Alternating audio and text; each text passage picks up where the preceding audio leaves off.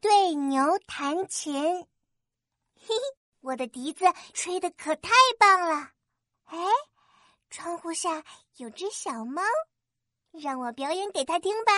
妙妙，你在干嘛呢？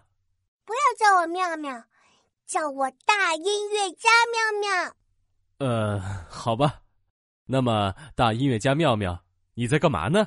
我呀，在吹笛子给小猫听呢，它一定会喜欢的。喏，你看小猫。啊，小猫没有在听呀，它正在追球玩呢。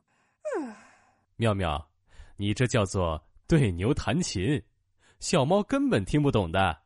不对，我这叫对猫吹笛。对牛弹琴呢，是一个成语，出自汉朝的《理货论》。古代有个音乐家对着牛弹琴，牛根本不会欣赏。现在用来比喻对方根本不了解自己，或者只说话不看对象。